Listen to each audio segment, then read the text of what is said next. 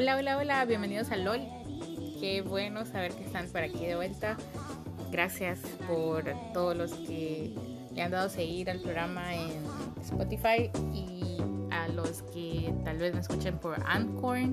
Eh, recuerden que pueden encontrarme en anchor.fm pleca Michelle Andade es nuestro host, donde principalmente tenemos el podcast y pues ahí pueden escucharme en estas dos plataformas por el momento. Y esperamos pues en algún momento pues estar en otras. Que tengan esa disponibilidad. Gracias por su retroalimentación a mis amigos que se han tomado el tiempo de poder decirme algunas de las cosas que le gustaron algunas cosas que creen se puedan mejorar. Y bueno eh, bienvenidos nuevamente a LOL. Espero pues les guste el episodio de hoy y vamos vamos a arrancar esto, vamos a, a fluir hoy. Bueno, les voy a contar un poquito del, del background de cómo nació el tema de hoy. Pues hace unos días estaba en el trabajo con unos amigos y empezamos a empezamos a hacer bromas y le dije a uno de, de ellos en tono de broma eh, usted que es bien misógino. Y él me preguntó, ¿qué es misógino? Y yo me quedé así como que, en serio no sabe. Estoy hablando de alguien entre edades de 20 a 30, un poquito más. y, y para mí, pues, suponía que era un, un tema o una palabra con la cual tal vez estaría familiarizado. Eh, y bueno, pasó. Hace poco tenía, bueno, alguien escuchó mi podcast el, en el episodio de, de, inicio y también yo mencionaba algo sobre este, esta novela que estoy viendo de Betty la Fea, ¿verdad? Haciéndole más marketing a Betty en Netflix. Bueno, y mencionaba eso, ¿verdad? Que, que he visto ciertas características de misoginia en el programa, pero sin embargo me moría de la risa. Pues alguien me preguntó nuevamente qué era misoginia.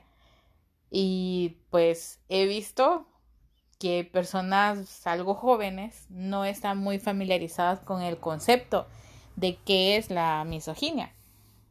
Y bueno, eh, me pareció interesante poder tocar el tema porque a veces eh, es algo que, que vivimos incluso sin darnos cuenta. Hay algo que se llama misoginia internalizada.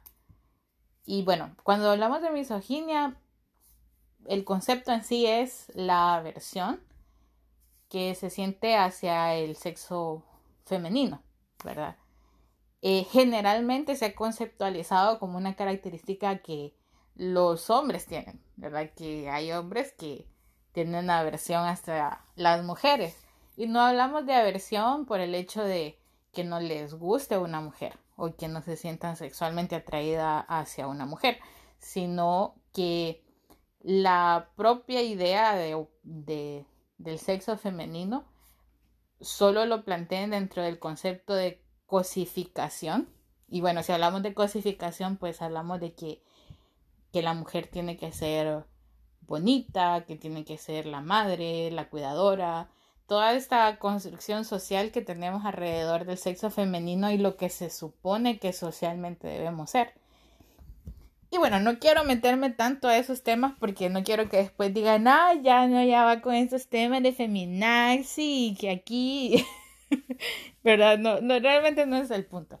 Sino el hecho de que no estemos tan conscientes de este tipo de conceptos y que a veces no nos damos ni siquiera cuenta que los tenemos y que realmente es bastante peculiar que quienes realmente a veces dispersan esos conceptos son las mismas mujeres, ni siquiera los hombres.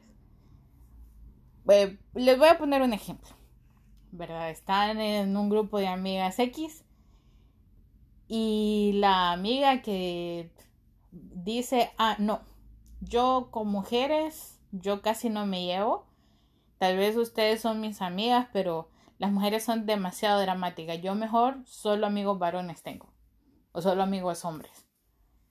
O la típica de, pucha, esa magni se arregla. De nada le sirve ser inteligente si ni siquiera de arreglar se puede. O el, el típico, esa, esa chava es bella, es bonita, pero es hueca. O la broma común, vemos a alguien del sexo femenino ascender a una posición y decimos, ah, no, es que esa man a saber con quién se acostó para conseguir esa posición. ¿Verdad? Esos son comentarios que muchas veces se hacen o hacemos. ¿Verdad? Me incluyo porque en algún momento he hecho comentarios que de alguna manera buscan decirle a una mujer cómo debe vivir su vida, ¿verdad? Y de alguna manera eh, mostramos cierta aversión a ciertas decisiones que las mujeres tienen. Por ejemplo, algo que sucede mucho más a menudo ahora, eh, vaya el hecho que una mujer decida ser mamá a tiempo completo, que deje el trabajo, los estudios, pero si es una elección personal, pues bien por ella. Muchas mujeres sienten que esa es la manera en que se sienten completas y no las hace menos mujeres, menos exitosas, simplemente tomaron una decisión que hace que se puedan sentir completas con ellas mismas. Así también hay muchas mujeres que quizás tienen que salir de casa mucho más tiempo, no pueden dedicarle tanto tiempo a los hijos, al esposo, eh, utilizan personas que cuidan a sus hijos y también hablamos mal de ellas porque decimos, no, es que ella descuida su hogar, ¿verdad? Sin importar que el ser humano necesita tener actividades en su vida que lo le permitan sentirse completo. Y eh, es importante que nosotras nos demos cuenta de que en muchas ocasiones esa misoginia que tenemos internalizada deja de ver el potencial humano y lo minimizamos a logros o simples como checking list de cosas que una persona tiene que hacer para ser entre comillas, exitoso, sin tomar en cuenta que como seres humanos somos seres únicos, tenemos metas propias, sueños propios, y ese es el caso en particular con relación a, esto de la misoginia internalizada. Y mucho de esto no es realmente eh, nuestra culpa. Estaba leyendo una autora chilena, una psicoanalista, ella hablaba sobre el hecho de que eh, todo empieza, toda esta cuestión empieza con, con el hecho de ser competencia. Porque si nosotros nos vamos a la parte de, histórica, ¿verdad? del, mundo mundial. Em, si ustedes recuerdan, pues el matrimonio siempre ha sido como una de las de los centros, metas en la sociedad es mucho más facilitado para los hombres históricamente. No estoy diciendo de que pues para los hombres sea fácil casarse, no, sino que históricamente tenían más disponibilidad a poderlo hacer, por ejemplo, a los 40, a que una mujer lo hiciera cuando ya biológicamente no era tan capaz para tener hijos. Entonces esa competencia femenina que existía históricamente es lo que hace que de alguna manera esa cultura misógina se internalice en las mujeres y que veamos a otra mujer como una competencia y no como sororidad. ¿Verdad? Que es algo de lo que, que vamos a hablar también.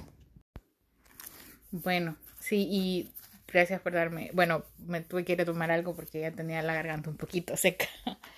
Em, bueno, dije que no iba a hacer este podcast de algo serio, pero sí, sí quería hablar de esto porque es importante que las generaciones actuales tengan ese tipo de conceptos presentes Eh, la misoginia es un cáncer para la sociedad, pero lo perpetuamos todos. O sea, no es algo propio de los hombres.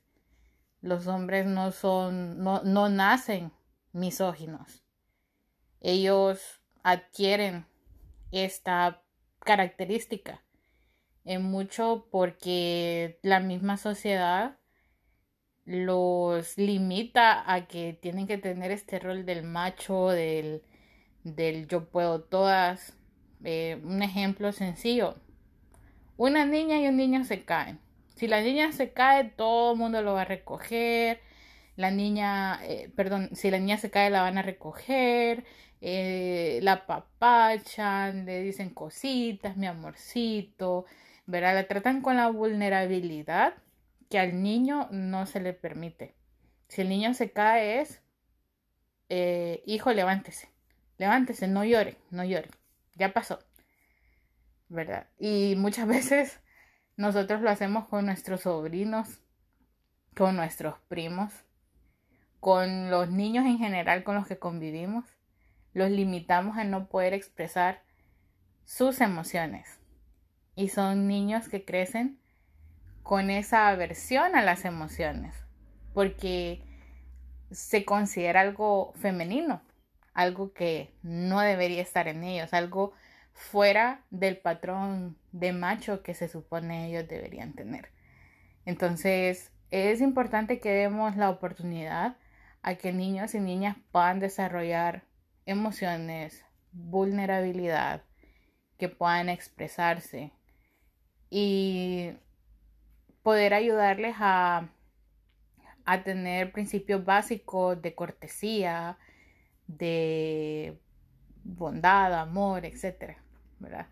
Como les mencionaba, estas no son situaciones que eh, el niño desarrolla. Un niño ve a una niña y lo ve como una igual, como alguien con el mismo potencial que él. Pero conforme los niños y niñas vamos creciendo, eh, vamos con eso de que el niño tiene que educarse para que él ah, tome el rol de proveedor único y él es el único que puede hacerlo. Y mm, si no lo hace, es una persona que es. ¿Verdad? Igual si la niña crece y no se casó, está fracasando. ¿Verdad? Y aún muchas veces está el caso contrario donde la niña creció y su sueño fue siempre ser mamá, ser esposa, pero igualmente la juzgamos por tomar el rol que ella desea para su vida, o sea, no es algo autoimpuesto. Entonces, esas autoimposiciones son las que realmente pueden, derivar a esa aversión a la femineidad que tanto mujeres como hombres muchas veces demuestran con comentarios o directamente acciones. Vemos los índices de violencia contra la mujer aumentados eh, exponencialmente, especialmente ahorita con, con la pandemia.